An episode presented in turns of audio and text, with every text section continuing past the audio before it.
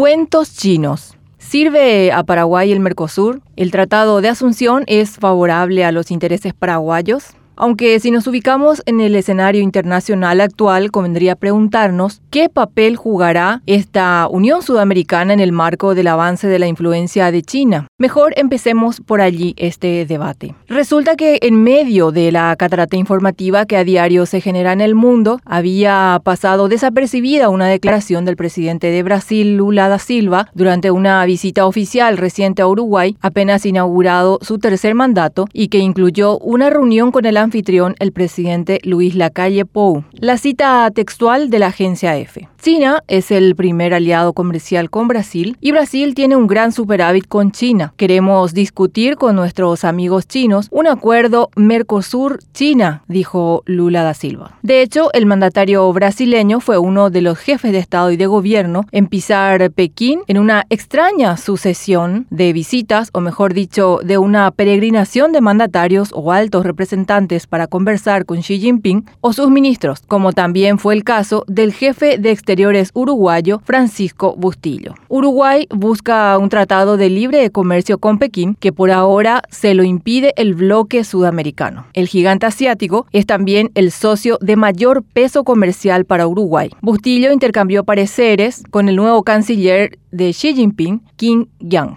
Un diálogo que incluyó expresiones como China y Uruguay deben seguir apoyándose mutuamente en asuntos relacionados con los intereses y preocupaciones de la otra parte, además de promocionar la cooperación entre China y América Latina. O las de Bustillo, quien declaró que su país quiere adherirse al multilateralismo y promover la paz y la prosperidad sobre la base del entendimiento y el respeto. O lo siguiente que debemos poner en negrita. Seguiremos también jugando un rol positivo para promover el desarrollo de las relaciones entre China y Latinoamérica. Argentina, ¿qué ganó y cuánto perdió? China es su segundo aliado comercial. Acumula un déficit, se encontró con barreras. China seduce, es cierto, e intenta mostrar su mejor rostro, que hasta es válido, pero la versión de que todos ganan con Pekín en partes iguales es una falacia. La mayoría de los países con los que finalmente confirma alianzas termina con la balanza favorable a los chinos. Ocurrió incluso con Estados Unidos. Vale entonces preguntarse qué sectores de Paraguay pagarían el alto precio a riesgo de desaparecer incluso de negociar con China para favorecer a unos pocos. De lo que no se habla es que en el afán por vender a China, los sudamericanos por separado podrían competir entre sí, por lo que la combinación interna por una alianza de el bloque con China se perfila desde tres frentes.